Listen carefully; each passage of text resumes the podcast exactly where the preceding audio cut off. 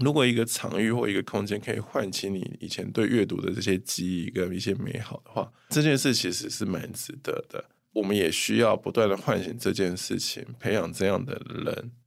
书店才有生存的必要性跟生存下去的能力。我觉得。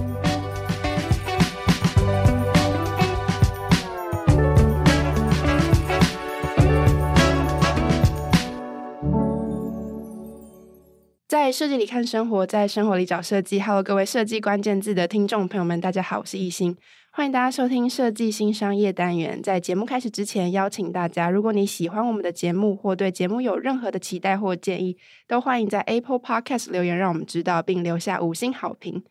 那最近大家如果有去大稻埕的话，就会发现，在迪化街上的一栋洋楼郭怡美商行，摇身一变成了一间承载时间刻度的新书店。那今天的节目呢，我们邀请从一开始便参与书店空间规划以及设计的郭怡美书店的店长，同时也是一间书店的创办人赵伟仁 Willy 来到现场，跟我们分享一座城市一个街区为什么需要一间书店。欢迎 Willie！。各位听众朋友，大家好，我是郭怡美书店的店长 Willie。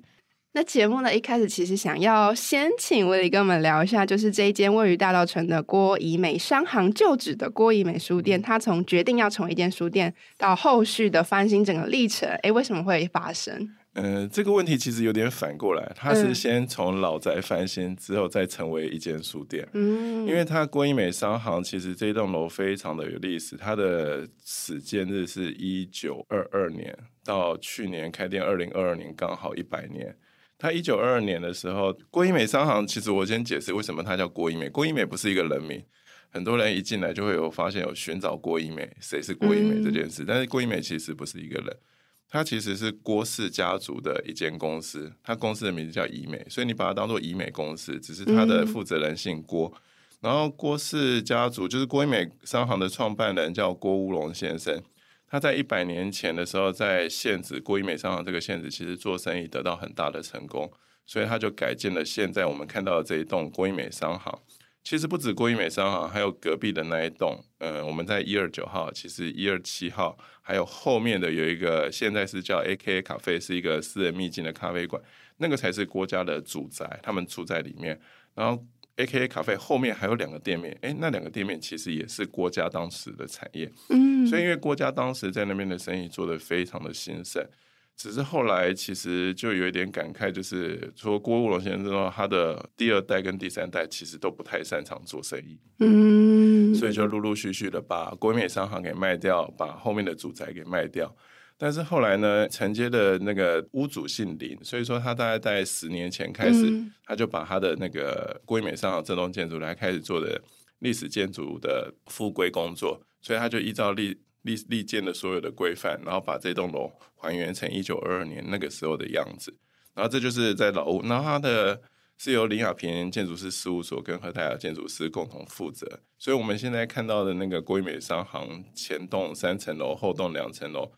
然后中间夹着一个天井，还有一个天桥，这样很完整的五个空间，很美的这个空间，其实在建筑师那个时候就打造完成了。嗯，直到二零二二年的那个时候，其实后来因为这个房子其实等到利建复归完成就开始出租嘛，因为地主本身没有想要在上面做任何的商业活动，那他出出租的第一个租客是小樽咖啡。嗯，那在疫情期间，其实小樽咖啡待了没有大概半年多就离开了。然后后来就是有我们大道城那边其实很有名的一些义城系列，你如果在大道城，你一定会迪化街看到很多小义城、中义城、明义城这些。然后他其实后面负责的是一位周义成，周大哥。周大哥就因为知道郭一美商行跟郭崇新先生他们的关系，郭崇新先生就是郭乌龙先生的孙子，嗯，所以在祖辈奠基，然后孙辈归来这个故事架构，就是在那个时候展开了。所以他孙子在郭崇新先生其实是现在的读书共和国的社长，嗯，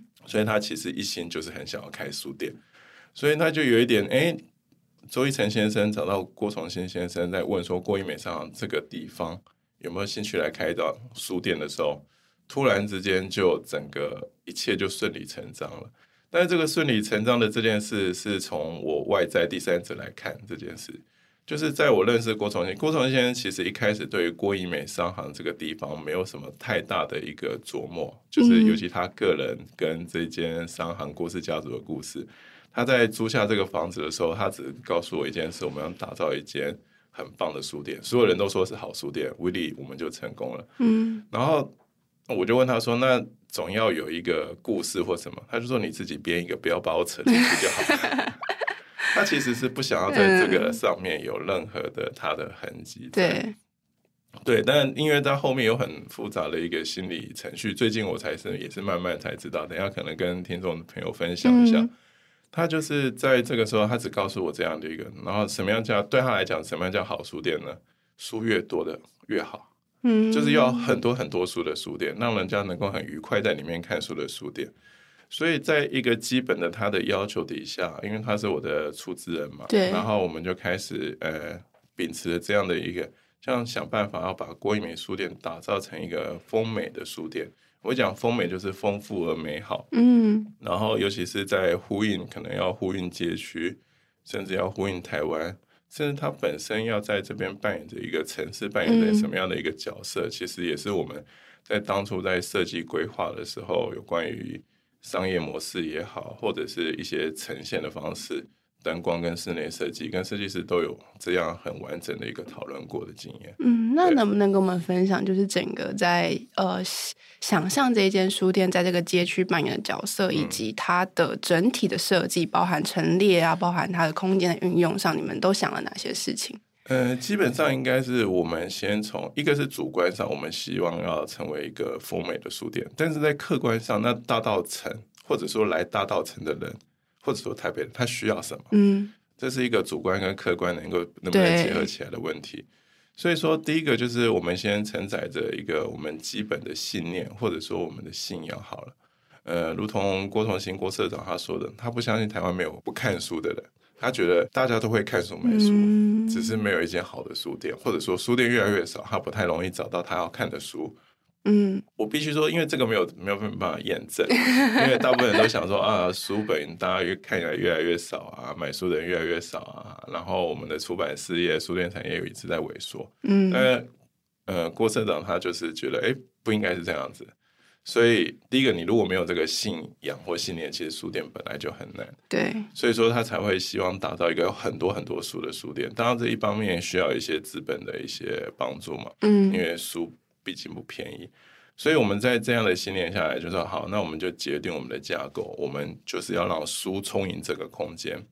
那是什么样的书才能够适合大稻城这边的人，或者台北这边的人？所以，我其实我们在想这个房子的时候，也是因为它本身大道城是一个很有文化底蕴的地方，我们就开始去想。第一个就是，嗯、呃，人们来大道城要做什么？哎，他可能去下海城隍庙参拜嘛，他可能有民俗啊、宗教这些，或者是爱情，他可能是来这边的中药店、嗯、看中医、买中药，他可能有一些医疗或者是对中药了解。他可能是来看建筑、听老屋的历史，他可能对台湾的历史文化、建筑还有一定需要知道。他可能来这边哦，有一些商业的家族兴衰啊，甚至一些台湾人过往的故事啊，可能第一剧场啊，然后第一唱片行，这些在大道城共同记忆，就是在台北最繁盛期留下来。他、啊、可能有一些台湾文学，对，还有台湾本身的。更不要说我们二二八才刚过，其实二二八天马茶坊也在大道城附近。有关于台湾的历史，其实大道城扮演一个非常重要的角色，还有讲渭水先生、新文化运动这些。所以我们在这样的话，哦，那那个基底的色彩，你就会感受到。那我们的一楼的设计，基本上一定是呼应街区、呼应大道城。所以我们在一楼以台湾为主体，因为我以台湾为主体，台湾的史地、台湾的民俗、台湾的文化、台湾的文学。然后这呼应当地就是，哎，他就算他原先不知道郭怡美书店里面有什么书，但是他来大稻埕目的无外乎就是这几个，可能来观光来了解历史。他看了这个街区，他有一些想法，他进到书店里来，他可以找到引起他兴趣的东西。这是我们第一个设想，就是就当地呼应街区这件事。第二个就是在一楼的部分完成之后，我们哎，那我们二楼要摆些什么样的书？因为大稻城其实，在百年前清末到日本时代，都是台台北最重要的对外通通商的口岸嘛。从大稻城码头，然后到淡水就出航，茶叶的贸易来讲非常的兴盛，后来跟呃厦门那边整个两岸的贸易也是很兴盛，甚至茶大家看过茶经的故事或什么，嗯、其实其实那个时候是非常兴盛的国际贸易都在大稻城发生，所以大稻城其实有很多的洋行，对。对，也很多人靠这个贸易致富，不只是对岛外的全世界，其实岛内的全台湾其实都是一个很重要的交通口岸，所以我们就以秉承，哎，那是所以。其实大稻城是一个对外来文化接受度非常高的地方，也是一个某种程度算起来是我们了解世界的一个窗口，嗯、所以我们就会把它想说，那好，那我们对于影响台湾最重要的几大文化区，中国文化、日本文化、欧洲、美国，诶，那我们是不是依照文化区的概念来分别摆放这些书籍？所以依照文化区的概念，就是因为我们一般去传统的书店的话，大概它都是把文学。历史、对哲学、社会以类别来区分，类别来区分。但是你如果说去看，譬如说我把文学，文学里面它再分中国文学、西洋文学、日本文学，嗯、就是好像文学都在一起。但是有些东西，其实文学这件事，我们讲的是生活跟历史，在某一个时代的某一个地方的某一些人发生的故事。那其实我们要怎么理解那某一个时间跟某一个地方跟某一些人们是怎么生活？很多时候你会回到历史，或那个时候回到心理，或回到社会，嗯、或回到那个时候的一些东西在。就是你如果是单纯只看书，当然是可以，但是其实它衍生出来很多的东西。现在的思潮其实多半我们讲说，在工作上叫斜杠，但在思考上通常都是跨域。对，对，没错。你不会只单独在某一个类别生活，你一定是全方位生活。这件事本来就包含很多事，嗯、所以我们就把这些书把它都放在一起，尽量想办法，哎，让所有中文的著作的东西。都绑在一起，因为他的思考逻辑会比较一致。嗯，用中文写作跟用日文写作跟用英文写作本来就是不太一样的东西，嗯、所以我就把它这样都分开。所以我们二楼的话，我们把它就是后来我就给它命一个名字，一楼就叫 bookshop，就是我们本来就书店；二楼我们就叫它 library，library 就是你去丰富的探索世界的史地，还有一些人文的思潮，然后是用文化的区域的概分。嗯、所以我们二楼 library 主题就是叫 about the world。就是有关于世界，嗯，它也承接了最多的一个书籍的量，嗯、然后在这个量体上也达到了郭先生本身他希望社长他希望的就是书店要有一个叫做殿堂感，或者是对于知识的憧憬。嗯、很多人其实看到呃图书馆，或者是看，尤其是我们讲一个轻松的，你只要谈到呃全球最美书店，或中国最美书店，或哪里最美书店，其实你想象的就是。无止境往上延伸的书墙，嗯，这个是很莫名其妙的一件事。就算它是假书，很多人都会去书墙里面拍个照，对 觉得哦，他在人的那个心理活动，就是你只要看到所有很多你仿佛触手可及，然后很高远、很高深的那些书墙，你就仿佛跟知识之间没有距离。嗯，也因为这样的设计，其实我们也希望。你来了就是会看书，看书就需要一个比较舒适的环境，所以我们就是在书柜当中穿插了一些座位，嗯、你可以很简单的坐下来，然后靠窗有一个榻榻米，在那边挑选你喜欢的书，然后接下来上到三楼，其实像郭一美这样百年的房子啊，往往屋顶或者最高层那一层是最精彩的部分，因为它是斜屋顶，你可以看到很清楚的木结构，那因为是斜屋顶挑高的关系，其实它的空间感比一楼、二楼更来的更。广，或者是给人的感觉更舒服，嗯、然后再加上窗边的采光，或整体来讲，三楼的空间感很足够。然后三楼本身的，但是三楼的最大的问题就是它很相对凌乱。所以凌乱是因为它有隔间，嗯、它的隔间是因为利剑复归成以前那样子，必须保留以前的样子。对，所以我们在隔间上就在思考，那我们可以隔间拿来做什么？所以，在一个一个很美的空间，有一个漂亮的光影的时候，其实又回归到我们原先在讲，我一楼是台湾主题，二楼连接到世界，那我三楼可以摆什么东西？我就在想说，三楼是不是我们应该摆一些相对于艺术相关的事情，嗯，有关于美，所以我们就把三楼规划成叫做 showroom，叫 about life about art，嗯，那 about the art 这件事情就是看怎么呈现，所以因为。呃，回归到现实面，其实有关关于做这些设计的书、艺术的书，或者是音乐，或者是电影的书，简单他们都相对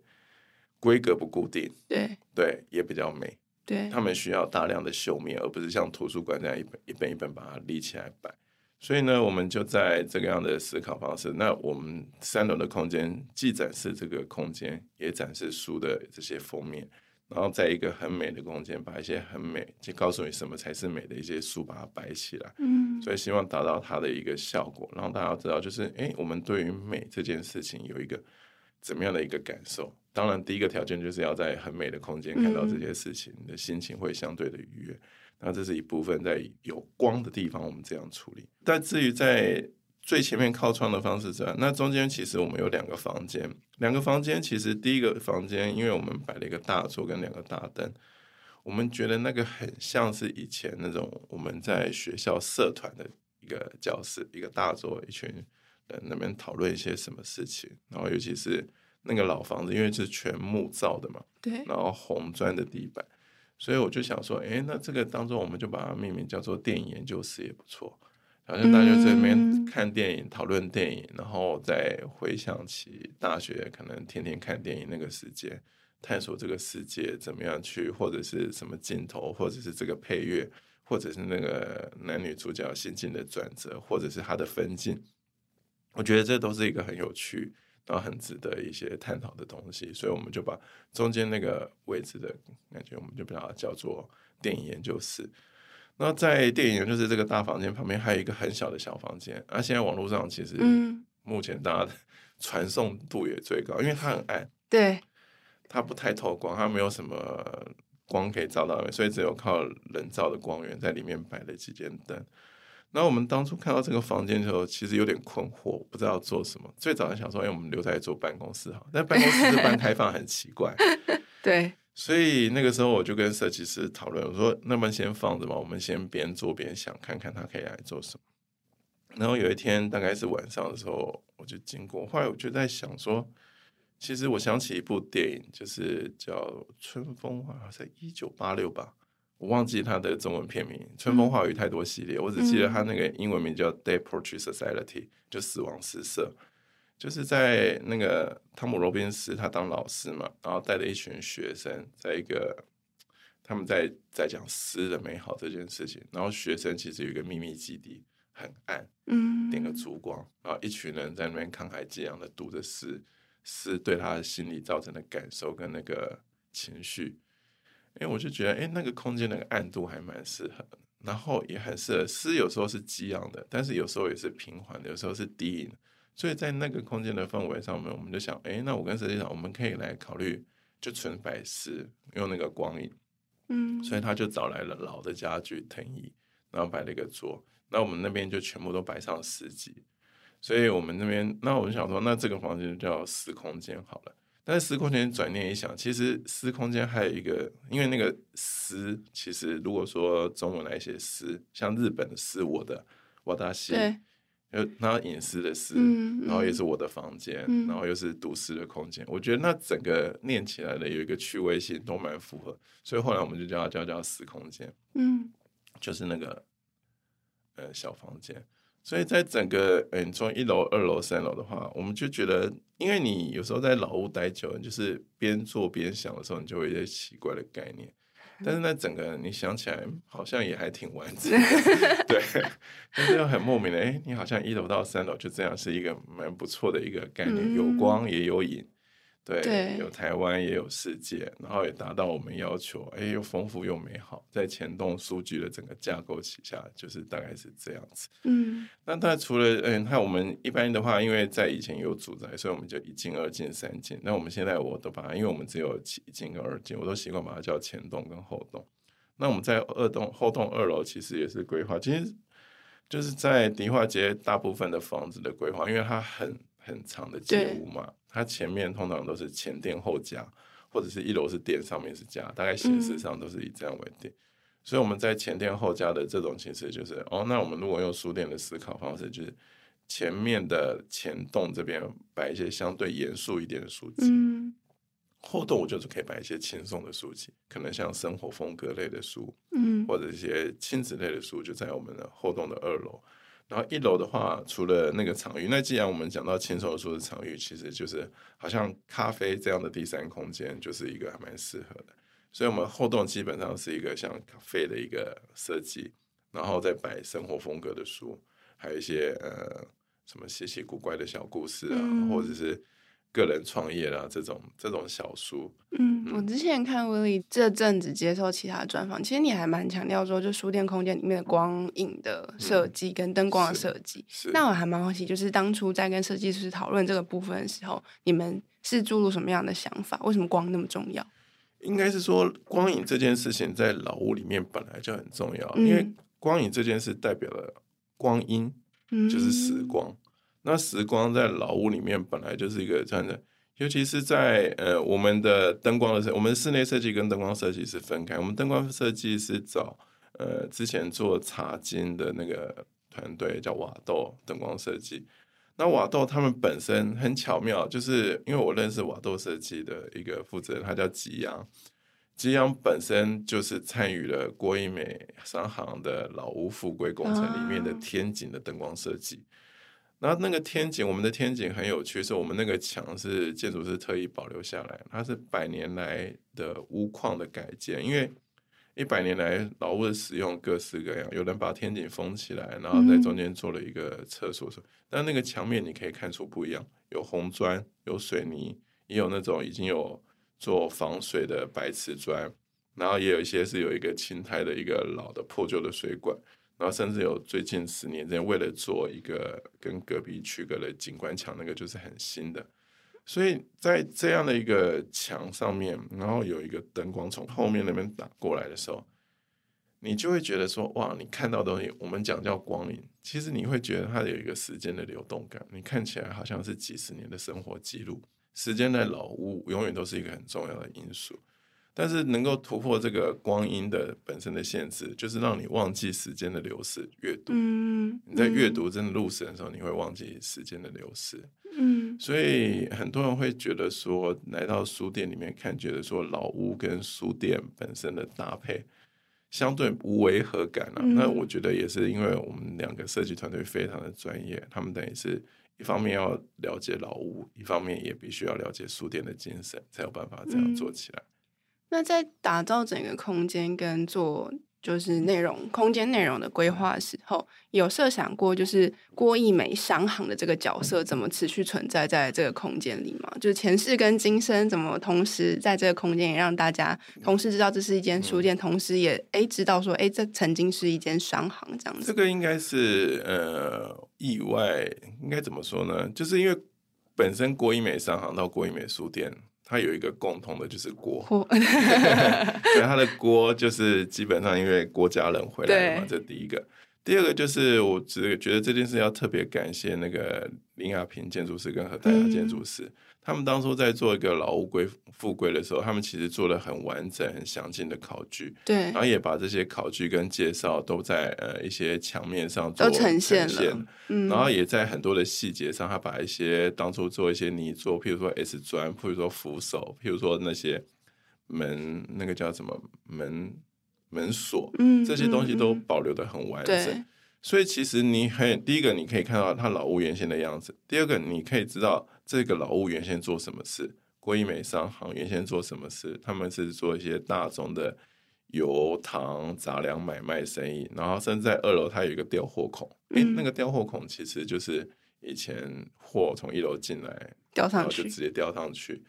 对，他们在很多的地方其实做了一些细节跟介绍，所以很多人其实一进来也不需要太多，就是。当然，如果说没有导览可能会差，但是其实我们的墙面的介绍，还有郭家之前百年之间的繁华，大稻埕三仙的故事，像呃郭乌龙啊，然后庄惠玉啊、陈德贵这三大家族，然后 联手呼风唤雨，操纵台湾绿豆价格，这这对这种小故事，其实都会让人家觉得哦，原来郭家以前是这个样子，这个商行以前是这个样子，嗯，然后再加上它的连接。因为其实郭家的故事，就是从郭乌龙结束之后，渐渐他还会离开，其实不太有人知道了。然后因为郭崇新先生他自己离开，他其实那也是另外一个很有趣的故事。他在那个老屋后面，就是我们在讲郭一美上后面那个，他住到三十六岁左右，才离开。那住到三十六岁，其实也是因为家族内有成员生意失败，只要把老屋卖掉，所以就迁居到新店，然后就开始他的出版事业生活。嗯、然后他 开始他的出版事业，就做的意。非常的成功嘛，也有办法，才有办法说回来。哎，等到这个屋子已经突然之间有出租，才办法把它租回来。嗯嗯。然后这一段其实是一个对我来讲也很巧妙的连接，呼应到我们刚刚在讲，为什么其实郭先生一开始对这件事情蛮无感，因为郭一美商行还有郭家的这个房子的故事，对他来讲情感上非常连接很深，但是其实那个有点像是一个黑洞，就是他想要。人家都知道那个是他们家的，但是其实现在已经不是他们家了。啊，为什么不是他们家？当然有一连串很不愉快的回忆，对，生意失败啊，家族内部啊怎么样，然后才能够搬出再搬出去。所以它是一个很复杂、很复杂的一个心理历程。所以我反而可以理解到，一开始他觉得那个书店就其实就是书，就是他就是只是很单纯开书店，刚好那也是一间很漂亮的老房子，跟他也没有关系。他用这种想法开始。那、啊、怎么样说这个想法？这个想法也其实也真的，我在当初都有点啼笑皆非，因为我们书店租下来了，要命名嘛。然后他就问我说：“威利，那我们这个新的书店要叫什么名字？那、啊、你已经有一间书店，要不然我们就把这里叫二间。”我觉得心里就在想：“我、哦、天哪，这你爷爷的祖宅，你叫他二姐，这不要吧？我们还是我们就要不然就用原先的名字叫郭一梅书店好了。”嗯，然后他就不置可否，对，他就不置可否，因为在他的想法真的很单纯，他就觉得你就是开书店，然后那你就是开一间新的新的书店，然后他也告诉我说，你好好编一个故事，不要把它扯进来这样子。嗯，那只是后来真的是郭一美书店在筹备、在准备、在整理、在开的时候，渐渐渐渐，然后他其实真的非常关心，然后因为。说出来就是从郭一美书店，其实看可以看到他生活从小生活三十六岁的，然后他以前离搬离开之后，他还是常常回大稻埕，都是过客。但这一次他租下来这个物业，开了一个书店之后，看着自己老宅，我觉得那个心很不一样。嗯，所以他也回忆起周遭一些邻里的一些故事，甚至说在当初那个书店在准备开门的时候，其实隔壁有邻居。就是那个庄惠玉，他就是跟郭乌龙先生同辈分的那个大稻埕三贤，他的孙子哎，其实也跟郭崇新先生他们从小就一起长大，很熟悉。就突然之间就走过来，然后就本来只是问我说啊，听说是郭崇新在这边要开书店，我说哦，郭先生就在里面。啊，两个人啊，好久不见了，然后就开始在聊起来。尤其说啊，你回来真好，因为他们就是从小在这边一起长大，对、嗯，只是可能际遇不太一样。他还是际遇，但是那个庄老先生现在也是一个建筑师，嗯，然后就是有一点又重新回到儿时的那种回忆的感觉。所以郭一美商行到郭一美书店来讲。它其实的连接感当然有，有一些是建筑师的巧思留下来，对，有一些其实是家族本身郭家人在这里，因为等到书店开了之后，其实郭氏家族的人蛮多人会来看看，因为那个真的是一个家族共同的情感，在这个老屋的故事，嗯、然后最后用书店的方式呈现，其实对很多人都是很大的慰藉，这样子。嗯那我们回到就是阅读跟书店这件事情，因为刚刚听了这就是一连串的分享，觉得就是不管是郭先生还是吴理，对于呃阅读跟做一间书店也有信念，然后甚至有一些浪漫的情怀在里面。因为没有信念，真的很难走下去啊！说浪漫也不见得浪漫，浪漫，我觉得浪漫一件事，只是很多人觉得做这件事傻傻的，你一直做下去，嗯、就变成一种浪漫。对，对，但是应该是说，我们在做书店或阅读这件事的想法是希望，简单来讲，还是更多人来看书。对，所以我们从去年十一月十九开始之后到现在，其实成绩说实在话，我没有郭先生这么乐观，那么有信念。郭先生是乐观，我是悲观，但是我们整体做出来的成绩比乐观还好一些。嗯，对，就是在这些书店的经营这几个月的历程当中。哎，因为我经营一间书店的时候，一间书店也做了一年多，对，它相对小，相对来客数不多，然后我们的书种也没有那么多，所以你会觉得说啊，独立书店，我们做独立书店好像跟其他独立书店也差不多，需要一个累积，需要更多的人，然后慢慢的才能够成长起来。但国美书店比较不一样，可能它原先它有一个老房子也很漂亮，或什么，然后主要还是爱书的人，他看来他发现这样的书店是真的是他喜欢，他有这个需求，他来了愿意买书，愿意留在那边看书，愿意在那边待一整个下午。对，所以这件事情让我们其实都蛮开心的。就是有时候你也会去担心说啊，会不会是现在台湾人或者是呃很多人就是。跟使用成品啊，我去成品看，然后上网去买，对，嗯、或者是哎，我就是在书店翻一翻书我就走了，或者是哎，我来根本就是拿本书拍照文青照，或者是网美打卡，然后就离开了。种种的担心痛一定都会有，但是其实你去观我们观察发现，很多人其实是来，然后他就是很认真的挑书、看书、买书，对。然后或者是说，有些人来，哎，他来了，哎，觉得你们书店真的很棒，他真的不知道他要买什么书，嗯，他就会请你介绍一本书，然后就买了，因为他就是想要跟你买一本书，嗯嗯，对，然后甚至他会说啊，我也好久没看书了，但是他就坐在那边看看书，然后后来觉得不好意思，可能他点一杯咖啡，然后聊，就是他有种种种种，就是。如果一个场域或一个空间可以唤起你以前对阅读的这些记忆跟一些美好的话，这件事其实是蛮值得的。而且我们也需要不断的唤醒这件事情，培养这样的人，可能说是顾客或者读者也好，书店才有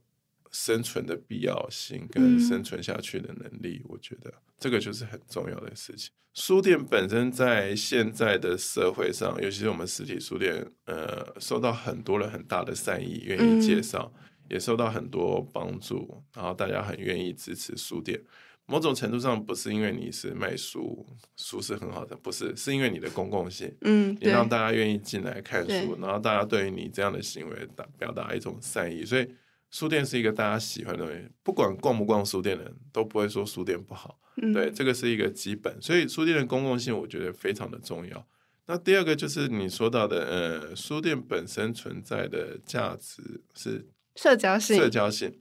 社交性这件事比较很难说，因为在以前我们在讲以前的书店，其实相对单纯，它就是一个买卖的行为，就是进去看书买书就走了，它不太会有交流。真的开始，可能成品或一些独立书店开始开始办讲座，开始办读书会，嗯、然后开始有一些线上媒体，然后开始互动，所以开始他的所谓的社交性格会慢慢的出现。但那个社交性格比较像是一个群体的一个行为模式，嗯、倒也还不是到一个个人社交。其实如果说真的，我们看国外的书店或什么啊。其实就是自己发起读书会，嗯，或者是到书店，然后去做读书会。像我们其实有一些，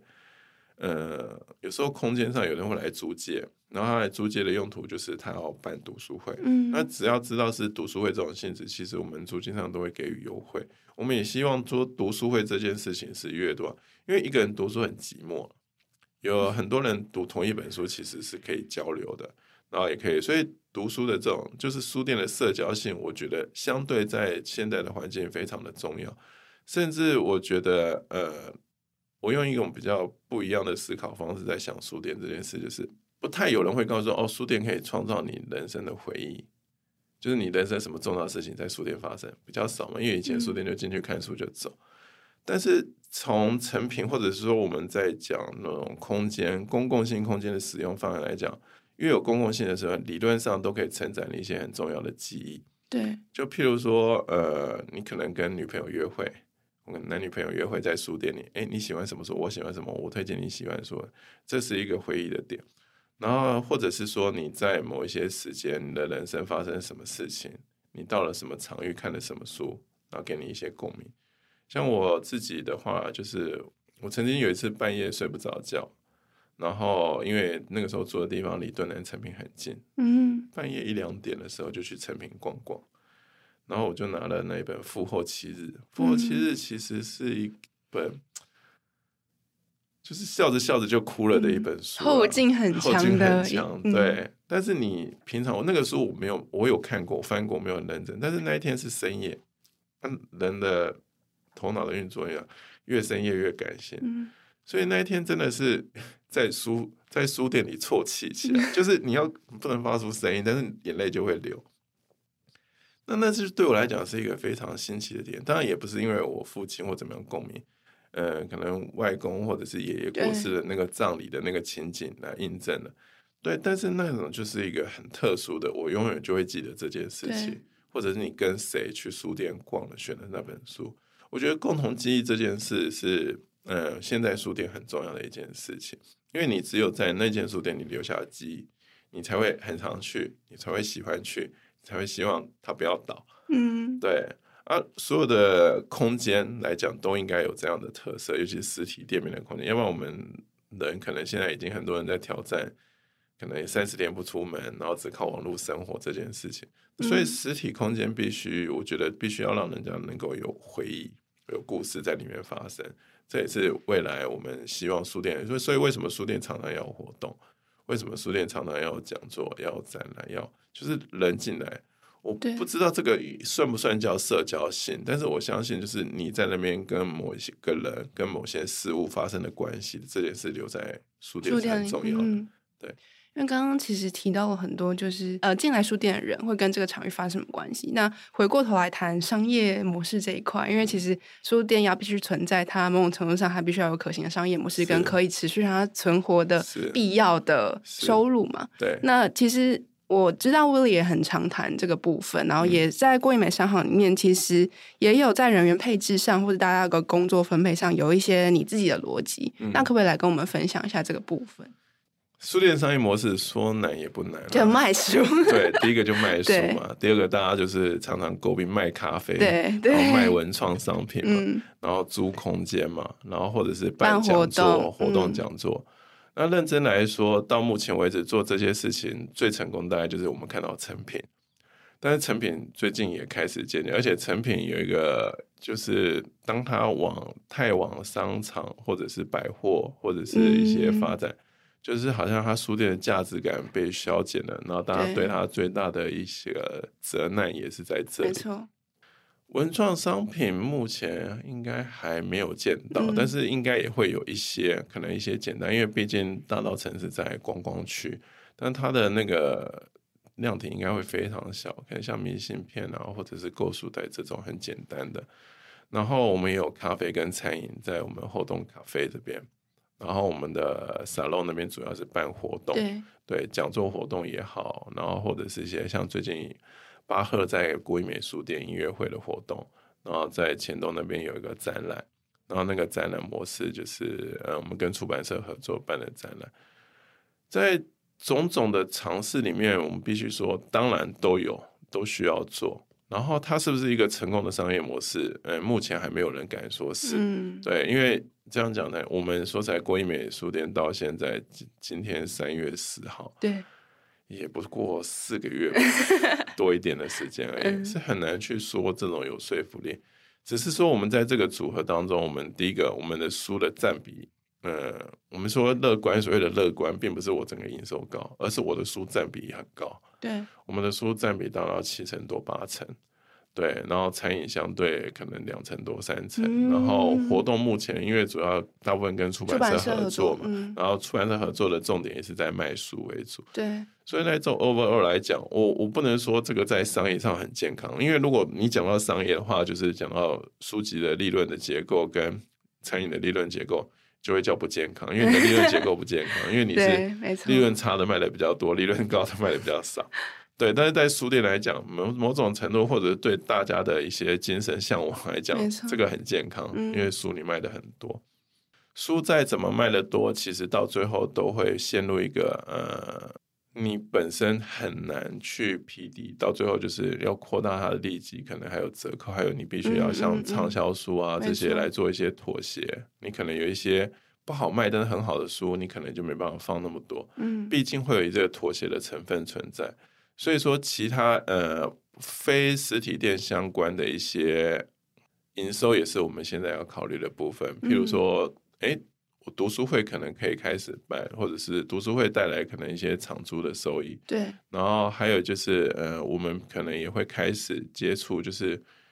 与学校，尤其是国中小合作，诶，是不是我有可能说让国中小的学生老师带领来做走读，走读了解老屋，然后看书店，然后我们甚至就是可能。图书馆的学校图书馆有一些业务，我们可以来办书展，或者是来协助选书。嗯嗯、对，甚至是我们会希望说，跟企业的服委会，哎，这边也刚好宣传一下各大 对各大企业的服委会。如果你们想说，可以给员工办一个阅读日啊，可能也不用长半天，然后可以来老屋参观，嗯、然后我们有导览，告诉你老屋的故事，然后甚至我们有一些简单的餐饮。然后参与完之后，我们可以安排人来说书介绍，然后到最后就是大家可能可以交换一下读书的心得，或者是企业本身有一些选书需要我们书店来协助。嗯、其实我们都很欢迎做这样的一个算跨界吧，或是非书店本业做的事情，尤其是像一些服委会的活动，我觉得。应该蛮有意义，应该不会有人讨厌阅读，嗯嗯嗯、甚至说家庭日带小朋友来亲子共读，在书店内，我觉得都是一个蛮不错可以思考的一个方向。我觉得威利想的还是还是基于书店的本质跟阅读的推广的这样子的概念下去做的这些新的尝试。嗯，因为我们不希望就是呃为了要怎么样而去取舍掉一些我们想要持续做的事情嘛。因为那个就是核心的价值嘛，你如果抛弃掉这个核心，说实在你也不复存在。那你不复存在的话。你老屋，你如果说只是主打老屋本身，郭一美老屋的话，你做的事情你就会不限定在书，嗯、但是那你就不用叫书店。嗯嗯嗯、对，那那我也会担心，就来的客人就只拍拍照就走了，或者是一定会有这样的人啊，这样人也没有办法说。嗯、但是如果我我我其实这个事情都是这样想，一开始你会觉得有点烦心，一堆人来打卡拍照，嗯、对，但是其实他们是喜欢，他们来一次两次。我觉得人应该是说，人没有绝对的好或绝对的坏，那也有人真的拍完就走。但是其实我觉得大多数人可能来了喜欢拍照，喜欢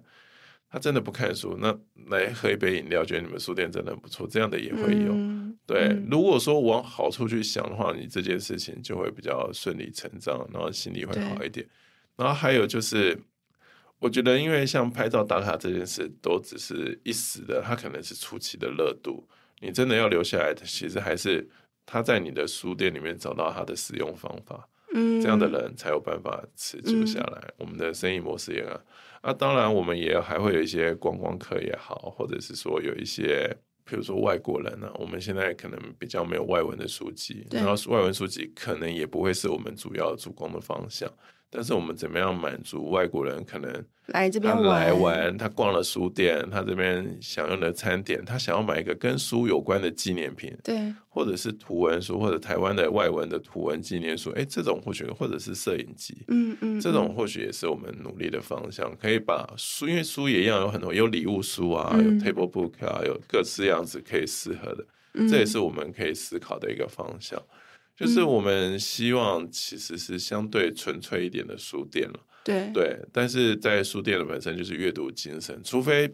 实体书店不再受人们需要，那你应该是还是可以找到一个方式。那你要能够活下来，就是要足够多人支持你嘛。对，那生意的本质本来就是这个样子。你足够多人在这个场域里面找到他可以跟这个场域互动的方式。是，然后这个，然后甚至他不来这个场域，他都愿意 越多人支持你。嗯，嗯，嗯，像我们也最近在思考开发，就是在帮客人，嗯，这个叫什么？读书福袋嘛，